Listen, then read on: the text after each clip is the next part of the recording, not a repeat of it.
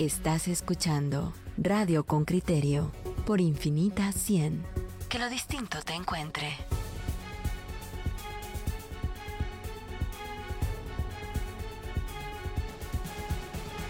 Bueno, ¿qué, qué comentarios tenemos, tenemos por ahí sueltos? A ver, el, el primero dice Estuardo Rosales, yo acompañé a una persona a la que le pusieron cepo. Es una persona con capacidad especial. Eh, no le quitaron el cepo, estaba en línea blanca por más de 10 minutos. Fuimos a la MUNI y cuando llegamos, el juez dijo que la multa se le colocó porque la placa no estaba Ah. puesta en su lugar. Nosotros sabíamos que por pasar los 10 minutos, uno le rebajó la multa. La persona con columna desviada arrastra sus piernas para caminar. Al punto es que usted no le puede poner un cepo si está dentro del vehículo. Le piden que circule, dice Estuardo Rosales. Eh. Eduardo Rojas nos dice, según un sticker que te pegan en la ventana, dice que tienes un minuto para que se mueva el vehículo, pero no dan ese tiempo, pues primero te colocan el cepo y después va la calcomanía. Y las fotos, lo que está muy mal es el procedimiento de los agentes, pues como que les dieran alguna comisión por cepo colocado. Esta, esta es la desconfianza a nivel general de que hay un incentivo para que la gente de policía municipal imponga multas. Jaime Maldonado dice, buenos días, lo que debe ser comprensible es que las canalladas que hacen las autoridades les lleva a no detener el pleito, porque se da cuenta que la población evidenció la arbitrariedad. Luego, buscar al vendedor evidencia la clase de profesionales que contratan para ese cargo. Una autoridad que no es correcta y honesta fácilmente comete hechos ilícitos. Miren, independientemente de las razones que motivaron todo, Jaime Maldonado, una autoridad que no es correcta y honesta, fácilmente comete hechos ilícitos. Me pregunto cuán capacitado está también el policía municipal de tránsito para atender este tipo de eventos. Me refiero a tratar ya con un vecino que está eh, rabioso, que la ira lo domina ante una multa Claudia, esa es impuesta. una pregunta retórica porque todos vimos en el video que no estaba propiamente capacitado, ¿verdad? Para... Pero también sabes No, que me él sí es- pregunto. yo creo que sí, fíjate, yo creo que sí. Él, él no, no, no respondió. ¿Quién? El, el agente se mira muy joven cuando el vendedor de huevos lo reduce completamente. Sí, pero eso no tiene nada que ver con que no estaba capacitado. Claro que estaba capacitado. Claro que estaba capacitado. En Estados Unidos eso ocurre inmediatamente te sacan una pistola eléctrica y te tumban allí. Es que esa es la reacción frente a agresivos. Es lo que como sociedad no aceptamos. Yo no sé si el Policía Municipal de Tránsito tiene esas Ah, bueno, libertades. eso lo eso no lo sé. Tenemos ya en la línea telefónica a Luis Fernando Pineda, es diputado de Semilla y ayer le dio seguimiento a este caso. Le dio acompañamiento a la persona, al distribuidor de huevos, que fue el agresor del. el- la persona multada con un cepo y luego el agresor del agente de policía. Salió huyendo y presuntamente luego fue alcanzado por un grupo de policías municipales de tránsito y Policía Nacional y golpeado a su vez. Buenos días, diputado, ¿cómo se encuentra? Buenos días, Juan Luis. Buenos días, Claudia y Pedro. Bien, aquí eh, algo cansado, pero aquí atento a sus preguntas y también un saludo especial a toda la audiencia de Con Criterio. Gracias, diputado. Cuéntenos, por favor, en primera instancia, em, ¿cuál fue la razón que, que lo llevó a usted a acompañar a este ciudadano? Y luego, cuéntenos usted la versión que pudo recopilar a partir de ese acompañamiento. ¿Me escucha? Bueno, yo en primera instancia pues pude ver... de- Sí, le escucho. ¿Me escuchan? Sí, adelante, por favor. ¿Aló? Sí, lo escuchamos perfectamente. ¿Aló? Se cortó Ah, en bueno, algún momento la primero- comunicación, pero ya lo Eh, escuchamos. Ah, bueno, eh, no le decía, yo pues pude ver en primera instancia el video que estuvo circulando en redes sociales en el momento pues en el que el, vendedor tuvo el altercado con el agente de la Policía Municipal de Tránsito y pues yo puse, me manifesté a través de las redes sociales, a través de Twitter y de Facebook y coloqué pues que era en principio la violencia inaceptable, que la violencia no es la vía para resolver los conflictos y que más violencia pues solo iba a empeorar las cosas. Eh, y pues que era muy lamentable que una persona trabajadora, honrada, que lleva a el alimento a su hogar, pues se viera inmerso en una situación así. Eh, luego a los minutos o a la hora aproximadamente pude ver una foto en donde habían aproximadamente nueve agentes de la policía de tránsito golpeando a este vendedor. Entonces eso me preocupó y me indignó todavía más. ¿Cómo es posible que una institución pública tome la ley por sus manos, prácticamente aplicando la ley del talión, donde ojo por ojo y diente por diente. Entonces, ¿para qué las instancias de justicia? ¿Para qué las instituciones si las propias autoridades están actuando fuera del margen de la ley? Eso me indignó, me preocupó todavía más y yo sabía que Víctor pues estaba totalmente desamparado porque él mismo lo dijo en su video que era una, una persona de escasos recursos y que esa, esa multa le representaba una semana eh, de ganancias y le representaba una semana de dinero que no iba a tener para llevar el alimento a su hogar. Entonces en ese momento que yo miro ese video, pues publico que, me, que no era posible que la municipalidad de Guatemala haya actuado de esa manera y que si alguien sabía algo de esta persona, pues que me lo informara. Eh, estuve averiguando, estuve tratando, me, me, empezaron a llegar mensajes y entonces pues ya un amigo de él me pasó el número de su papá. Antes de eso me fui al hospital Roosevelt, no estaba ahí. Después me, me dijeron otras personas que supuestamente estaban en el hospital del Lix 719, me voy para allá y tampoco. Finalmente logro hablar con su papá y me informa que lo llevaban en ese momento para la torre de tribunales y entonces yo me voy inmediatamente a la torre de tribunales. Eh, llego ahí, espero a que llegue, bueno, llega, eh, hablo con esa familia y yo le ofrezco a la familia el apoyo que requieran, que estaba ahí con toda la disposición de apoyarles en lo que fuera necesario. Eh, Víctor llega golpeado, estaba en un hospital al que lo llevaron, pero no le sacaron radiografías ni nada. Simplemente los policías de la Policía Nacional Civil se lo llevaron inmediatamente a la, a la torre de tribunales. A la torre de tribunales, perdón, eh, está golpeado de las piernas, está golpeado en la cabeza y eh, entonces entra, eh, entramos, yo entro, se apersonan otros dos abogados, yo estaba ahí también en mi calidad de abogado y les dije que con mucho gusto podía llevar la defensa. En ese momento llegan otros dos abogados también, el licenciado Ludwig Soto y el licenciado Werner, y ellos ofrecen también que se indignan por medio de las redes sociales al igual que muchas otras personas por lo que había pasado y que llegan para respaldar a Víctor y para ofrecer sus servicios sin cobrar ni un solo centavo. Eh, diputado, una pregunta. ¿Usted vio al policía que fue el primer golpeado? ¿Cómo está? ¿Tiene algún conocimiento tan preciso de, de cómo está el policía que fue golpeado, que fue agredido por este individuo que luego huyó? Sí, mire, hay dos, dos versiones. Por un lado, la municipalidad saca un comunicado y dice que está en un hospital por otro lado, desde que yo llegué a la torre de tribunales, habían aproximadamente cinco carros de la municipalidad de Guatemala, y lo digo tan seguro porque los carros estaban rotulados, estaban eh, dos personas de comunicación social, habían dos abogados de la municipalidad, habían otras tres agentes ahí de la PMT, y la información que en ese momento a mí me dieron los guardias del organismo judicial y del sistema penitenciario es que la gente sí estaba ahí en, la, en las carceletas. Pero no lo vio, él no lo vio. De él no tiene ese conocimiento preciso que tiene del otro. No lo vi, fueron muy herméticos, no me dejaron acercarme a un área del lado izquierdo cuando uno entra de las carceletas, los agentes del sistema penitenciario únicamente me dejaron ingresar al lado derecho donde Diputado, usted ya dijo que, que al inicio de, de, su intervención en este tema, usted se expresó en contra de la violencia de, de, la persona que había, a la que, Víctor, a quien le habían puesto el cepo, o le iban a poner el cepo, em, y, que, y que usted no encuentra eso correcto. Pero háblenos de este punto. Aquí todo surge a partir de, de una golpiza, ¿o usted lo ve distinto?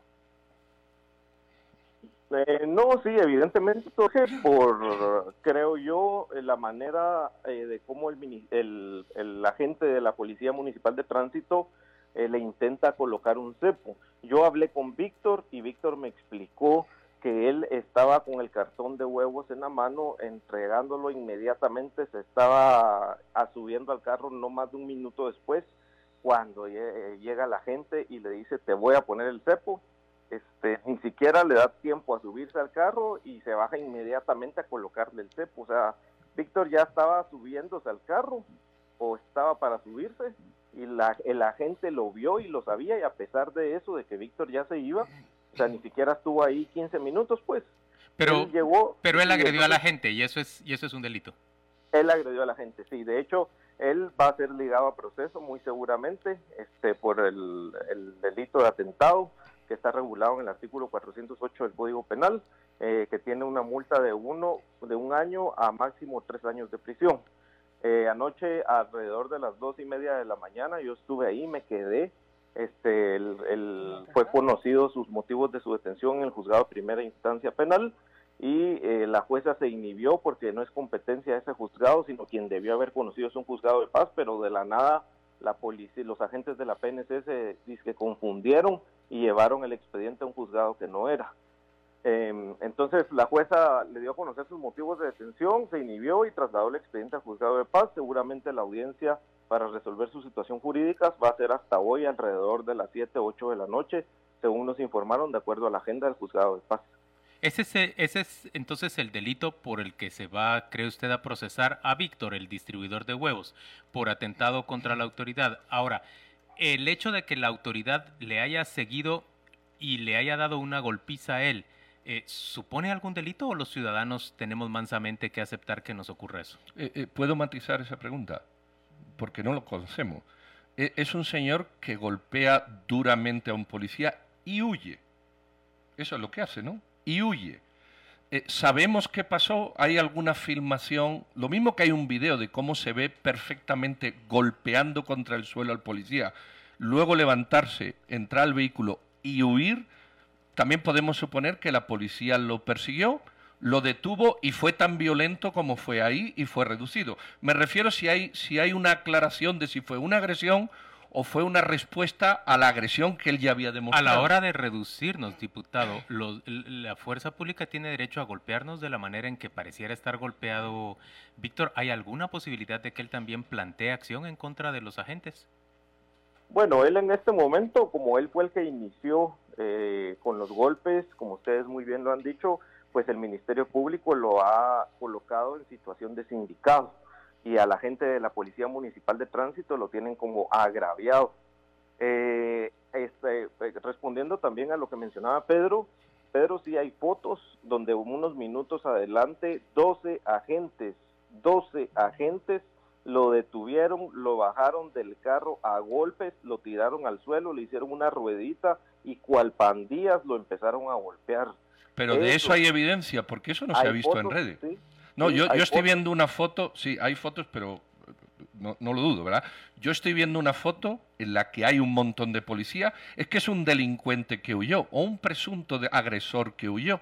Hay un montón de policías que lo tienen detenido en el suelo. Eso sí lo estoy viendo yo ahorita, pero ya no he visto más fotos. No sé si hay más y evidentemente hay un acto de agresión tan claro como el que él comete con la policía o no. Yo solo tengo una fotografía, no, no veo más. Usted pidió, eh, eh, diputado, están pidiendo un examen forense a esta, a esta persona, digo, porque mm, ante la, ante la eh, sospecha de que se haya caído él y, y se haya golpeado a sí mismo, ¿Hay alguna evidencia de los golpes? Eh, ¿Se puede probar científicamente que esta persona sí fue agredido por la policía? Nosotros solicitamos ayer mismo ahí en la carceleta que se fuera trasladado a un centro asistencial. Eh, llegaron los bomberos y dijeron que posiblemente tenía un esguince y una fractura o eh, pequeña fractura no, no se, no Perdón, no, se no, no, no, se entiende. La, persona detenida tiene una fractura, dice usted. Los tobillos, mejor dicho, porque ahí era directamente los ambos y en eso. Y dije posible, pero que para que era un centro asistencial. Sin embargo, no se contó con la autorización y entonces ya no pudo ser trasladado. Pero eh, Pedro, yo también, eh, aparte de las fotos, conversé con Víctor y él me explicó minutos adelante lo interceptaron los agentes, lo bajaron a la fuerza del carro y lo empezaron a golpear. Yo creo que Víctor no tendría por qué mentir eh, sobre este aspecto. De hecho, eh, esos fueron los hechos que narraron en la audiencia donde el Ministerio Público le hizo saber los motivos de su detención. Bueno, un señor que ha agredido contundentemente a un policía y que ha huido tiene todo el derecho a mentir, perdón. Si hay algo, si hay algo en lo que se pueda desconfiar, que no hay por qué desconfiar, pero no decir que no tiene por qué mentir. Es un señor que ha cometido un acto de agresión a un policía y ha huido de la escena. O sea, eso está. Pero pudiera ser. Mi pregunta es cuando, cuando a Víctor se le pregunta, si se lo habéis preguntado, mm, qué piensa él o por qué agrede al policía de esa manera tan violenta y huye. ¿Qué, qué dices? Bueno, Pedro, ya les he explicado los motivos eh, que él me dijo de por qué reaccionó de esa manera, eh, que no se tardó más de dos minutos y que los agentes ni siquiera le dieron la oportunidad de terminarse de subir al carro, sino que inmediatamente, cual prepotencia, empezaron con que le iban a colocar el cepo. Y a mí me parece pues muy grave, Pedro, eh, que se esté tratando de defender a la municipalidad de Guatemala. Yo en principio me he manifestado en contra de la violencia sin embargo, después, cuando vemos que 12 agentes lo agreden cual pandilla. Pero ¿por qué dices vemos? Cuando dices vemos, ¿por qué lo dices si no lo hemos visto? Pero, perdón. No, perdón, no. A la municipalidad y dejemos como el villano al ciudadano. no, es que no es el ciudadano, eso es un discurso. El villano es un agresor que hemos visto un video que agre... Perdón, perdón. No, yo no he visto el otro video y te animo a que me lo mandes. Pero, nosotros no somos los jueces. Nosotros estamos en este caso obteniendo información. Claro. El, el diputado tampoco es el juez. Sí, es el juez porque está diciendo, defendemos a la municipalidad, perdón, discúlpame, sí está siendo de juez. Aquí nadie está defendiendo a nadie. ¿Estás sentenciando al ciudadano? No, no, no, no, perdón, yo no estoy sentenciando. Yo tengo un video, no, perdóname, yo tengo un video en el que se ve nítidamente como un individuo golpea, perdón, déjame terminar, golpea contundentemente a un policía y huye. Eso es lo que yo tengo. Y lo más que hay fuera de eso, pero si hay más, yo te agradezco que me lo envíes para cambiar mi opinión, lo más que hay es una fotografía del señor detenido y rodeado por policías. Ya no hay nada más. pero si hay algo más. pero eso no, se, no, lo nota. A ver, diputado, yo tengo una pregunta concreta que le está haciendo eh, Francisco Chisman, oyente con criterio. ¿Tiene la Policía Municipal de Tránsito eh, potestades legales para, para, detener a una persona, para golpearlo o reducirlo, diría Pedro, y para, para negarle el ingreso a su vehículo? No, en primera, a eso también fue algo que lo mencionamos y fue ilegal. Quien debió realizar la detención fue la Policía Nacional Civil. Eh, ahí vemos la hazaña también de parte de los agentes de la municipalidad. El agente ya tenía, el otro agente que se quedó en el área, e incluso el primer agente ya tenían la placa, ya tenían los datos de Víctor. Lo que pudieron haber hecho fue colocarle la respectiva multa, una multa por haber evitado el cepo y una multa por agresión a la autoridad no que cual saña y cual época de las cavernas, como ya lo mencioné, buscando venganza por sus propias manos, se van minutos adelante interceptándolo y agrediéndolo igual o peor que como él había agredido a la gente de la PMT. Diputado, mm, diputado, ha intervenido poco y la verdad lo que quiero preguntar es, ¿qué es lo que me queda a mí, ciudadano, si en algún momento yo estoy estacionada, eh, supuestamente, vamos a, suponerlo de esta manera, em, no, no hay una línea roja, me han colocado un cepo. ¿Cómo puedo recurrir yo a la autoridad? ¿Existe acaso la alternativa para que yo pueda, em, pues, apelar contra un cepo que me ha sido instalado ya? Por supuesto, em, estoy, estoy hablando de los caminos que sean eficientes y que estén estipulados en nuestro ordenamiento.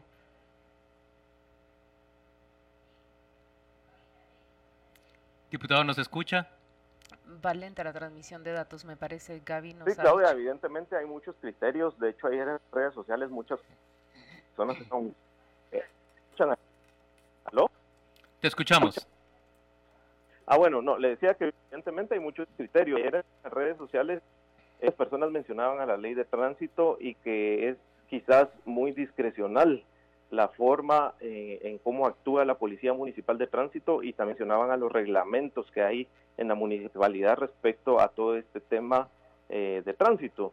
Eh, algunas personas, habría que hacer el análisis, creo yo, muy a profundidad, Claudia.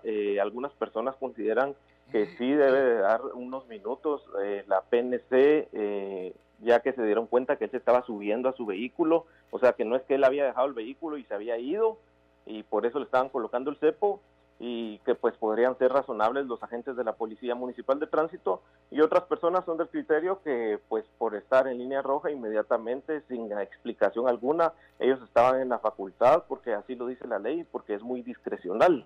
Diputado. creo que es un análisis que hay que tener.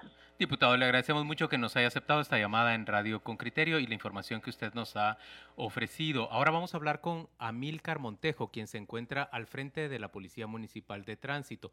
Buenos días, Amílcar. Gracias por aceptar esta llamada. Entendemos que tiene poco tiempo para conversar con nosotros. Por favor, descríbale usted los hechos tal y como los percibe usted de lo ocurrido ayer a los oyentes con criterio.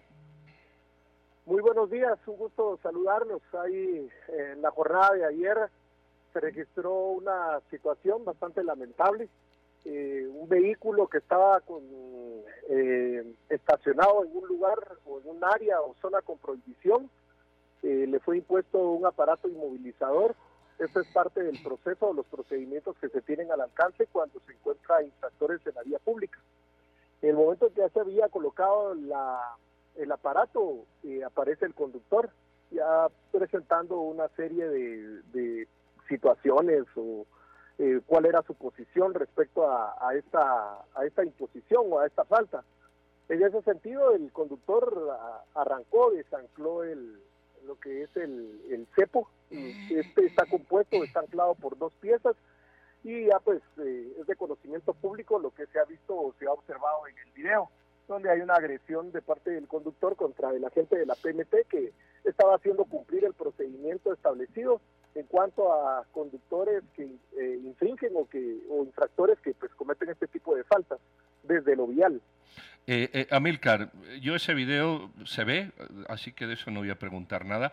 Lo que no se ha documentado ni se ha visto ha sido el hecho posterior en el que se acusa a la policía municipal de perseguir el vehículo que había huido, de detener a la persona y de ejercer un grado de violencia digamos, desmedido o, no usual o fuera de... o cobarde por tratarse de muchas personas contra una sola. Exacto. Eh, entre, lo, entre, lo, entre lo que usted menciona, en efecto, el vehículo se, se dio a la fuga con ayuda de otros usuarios, como se observa en el video también. La persona escapó después de haber eh, arremetido en contra de la gente y en ese sentido pues se le dio seguimiento, se le hizo un alto cerca de lo que es el edificio del Museo del Niño en el sector de la zona 3, es decir, yo calculo entre un kilómetro, un kilómetro y medio desde el lugar donde se registró la, la situación. La fotografía que observamos es una persona la que lo tiene detenido. No hay más personas involucradas, es una fotografía, una imagen sin movimiento, por decirlo. Y nosotros pues estamos en total disposición de poder ir aportando las pruebas que estén a nuestro alcance. En ese sentido, la PNC intervino y es eh, quien ya tomó el procedimiento. Esta es mi pregunta, justamente. La fotografía que observamos, y como usted dijo, es apenas un momento, solo me permite ver que son agentes de Policía Municipal de Tránsito quienes tienen detenido a, a la persona. ¿La Policía Municipal de Tránsito puede detenerme? Si yo voy manejando mi vehículo, seis personas, seis policías municipales de tránsito me hacen el alto, en ese momento pueden reducirme y, y, y, de verdad detenerme y luego para entregarme a una autoridad. Eh, acláreme ese, ese momento, por favor, aprovechando que usted cita a la Policía Nacional Civil. Hay una acción de la autoridad ahí en hacerle el alto al vehículo tras la agresión que hubo, se le entregó el caso a la Policía Nacional Civil y se le entregó a la, dicho a la, a la autoridad en términos de seguridad. La persona fue, el vehículo inmovilizado en el lugar, la persona fue recogida en el lugar, nosotros no hicimos ningún traslado, ninguna unidad policial hacia una comisaría. Y aquí pues ya en el parte policial, incluso de la Policía Nacional Civil, indica que un agente de la PNT fue el que entregó el procedimiento y entregó a la, a la persona tras lo que, lo que había sucedido. Y los golpes que muestra, que muestra Víctor, pues la persona que agredió primero al, agente municipal de tránsito, los golpes que muestra él con un con un ojo morado, con laceraciones en, en la cara, en la boca e incluso en, en la parte superior del torso. Eh, ¿a, quién tenemos que atribuírselos? Bueno, aquí hay que aclarar algo, licenciado. Y cuando nosotros eh, condenamos y hacemos la, eh, la publicación con un parte o con un comunicado desde la Municipalidad de Guatemala es debido a la colecta de pruebas y todas las acciones que se tienen. Lo que sucedió ayer es que alguien de forma malintencionada y malorientada publicó la información de un hombre que está golpeado en el rostro con un morete en el ojo izquierdo de la persona, pero esa, esa no es la persona que está involucrada en esta situación. Esa fotografía que anda circulando corresponde a un hombre en el área de Morales y Zabal. Hay una página que lo tiene publicado desde ayer aproximadamente a las 7 o a las 8 de la mañana que está solicitando que se le pueda identificar o que se le pueda ir a recoger por parte de los familiares. Se lo repito, en Morales y Zabal. Y entonces lo que usted nos está diciendo es que Víctor no tiene laceraciones ni tiene heridas. En este caso será el informe médico el que lo indique. En lo que corresponde a nosotros, la, en el momento de la detención, la Policía Nacional Civil eh, y lo trasladó y en el momento del traslado hacia la torre de tribunales la persona dijo sentirse mal y fue trasladada a un centro privado. Allí fue atendido y el, informe como tal no lo hemos recibido nosotros. Eh, de hecho, estamos acá en, el, en la torre de tribunales eh, siguiendo el procedimiento correspondiente porque la gente de la PMT de Ciudad de Guatemala todavía se encuentra internado en el Instituto Guatemalteco de Seguridad Social. Amilcar, yo, quería prestar atención a eso. Resulta que el agredido fue el, agente de la PMT y estamos aquí, que también tiene derecho, preocupadísimos por el agresor, que además huye de la escena después de cometer su acto delincuente. ¿Cómo está el agente de la PMT? Que tiene un comportamiento correcto, que se ve que es un chico joven y que es agredido además con la complicidad de un entorno que alienta de ciudadanos, que alienta, permite o consiente este hecho. De él se ha hablado poco o nada. Estamos hablando de que se encuentra en observación y tal y cual nos ha sucedido con el agresor, que en este caso estamos en espera del informe médico, también lo estamos con el, con el agente de la PMT. Recordemos que en este momento las condiciones o circunstancias en centros hospitalarios ha cambiado a raíz de la pandemia. Entonces, en recibir el informe médico estamos todavía y estamos en, total disposición de poder aportar las pruebas. Lo que sí nosotros estamos haciendo el llamado es a los usuarios, a, las personas eh, que ven este tipo de casos, que sean objetivos en cuanto a la información y que ante todo confíen en los medios eh, oficialmente destinados para estos datos y muy en especial fuentes confiables para evitar este tipo de situaciones donde están confundiendo y donde están, eh, en este caso, atacando la imagen eh, institucional bajo una condición donde están presentando mentiras y están presentando pruebas que no son de este caso.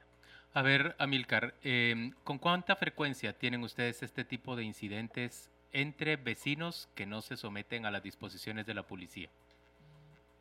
Bueno, durante las durante las acciones operativas de la Policía Municipal de Tránsito, estamos hablando de eh, más o menos casos, dos, tres, cuatro casos al mes.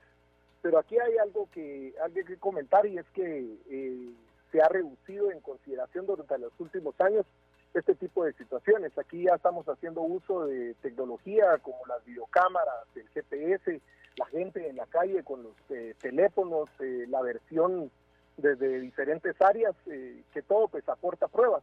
Y en ese sentido, pues hoy es un poco más impactante este tipo de situaciones que en cuestión de segundos está publicado en las redes.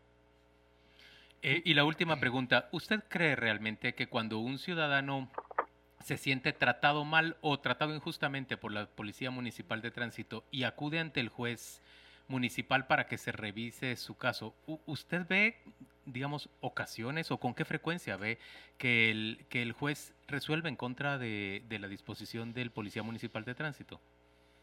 Bueno, aquí hay que tomar algo en cuenta y es que tras la decisión del juez, eh, como son procesos independientes, son procesos muy personales, no tengo acceso a ese tipo de información, pero sí le, sí le, le podría decir que los usuarios, nosotros, nosotros como somos los más interesados en que todos los procedimientos estén totalmente transparentes y que se puedan ir aclarando cada una de las situaciones. Por eso, en la imposición de las multas, de lo que afirma de la gente, las personas están en su derecho de poder acudir a los juzgados municipales de tránsito correspondientes, que hay tres en la ciudad, donde las personas pueden apelar. Otra de las situaciones es que nosotros hemos establecido una oficina de responsabilidad profesional o de asuntos internos para cuando las personas tienen duda de los procedimientos que se realizan. El teléfono al cual pueden llamar es el 2380-1024. Ahí pueden eh, realizar el procedimiento correspondiente para la investigación que solicitan. Esta funciona en horarios y días hábiles. 2380-1024 es un teléfono de Inspectoría de Policía Municipal de Tránsito a donde un ciudadano que se sienta eh, tratado de manera incorrecta puede plantear una denuncia para que sea revisada internamente. Así es, dicho de, dicho de una forma más fácil, ese es el, el procedimiento al alcance de los vecinos, aparte de los juzgados y por supuesto hay órganos como el Ministerio Público, el organismo judicial y demás, donde se puede acudir. Esto... que hay instancias y evitar este tipo de situaciones de violencia eh, que se marcó. Pero cuán conocido es, por ejemplo, repita usted el número y lo importante es que el ciudadano sepa que en ese número hay una inspectoría de PMT a la cual uno puede acudir para denunciar un abuso, una multa impuesta indebidamente, que el policía también subió de tono o que abusó de su autoridad. Repita por favor el número, Amilcar. Sí, nosotros como institución, como Metra, como le repito, estamos en disposición de que todos los procesos se transparenten. Si algún conductor o algún usuario tiene duda o le causa inconvenientes a alguno de los procedimientos policiales, puede llamar durante los días y horas hábiles al teléfono 2380-1024. Ahí tiene que cumplir un procedimiento de datos y es en forma personal directamente la, persona que en este caso pues, se ve afectada porque le solicitan varios datos personales, que es parte del procedimiento que se debe cumplir. Eso está a disposición de los, de los vecinos y de los conductores para que se transparenten más los procesos que en este caso están eh, establecidos. ¿El nombre de la institución es Inspectoría de PMT o cómo se conoce la institución eh, esta que hace la investigación? Asuntos internos o en su momento Oficina de Responsabilidad Profesional, como todos lo conocen en otras instituciones. Muy bien, muchas gracias a Milcar Montejo por acompañarnos hoy en la mañana. Un gusto saludarlos y por supuesto el llamado a la responsabilidad y el cumplimiento de las normas viales. Evitemos cualquier tipo de violencia y estemos en total disposición de cumplir las normas. Al final nos beneficia a todos. Gracias, saludos, amigos.